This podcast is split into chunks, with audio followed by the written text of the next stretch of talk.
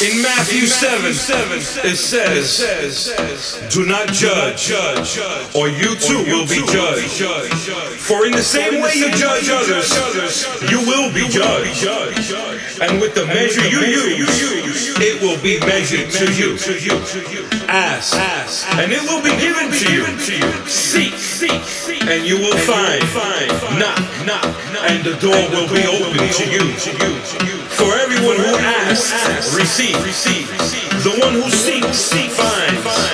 And the one who knocks, the door will be open.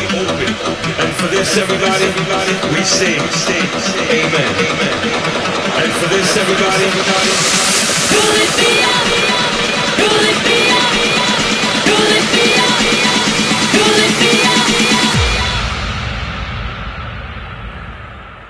total ecstasy tomorrow.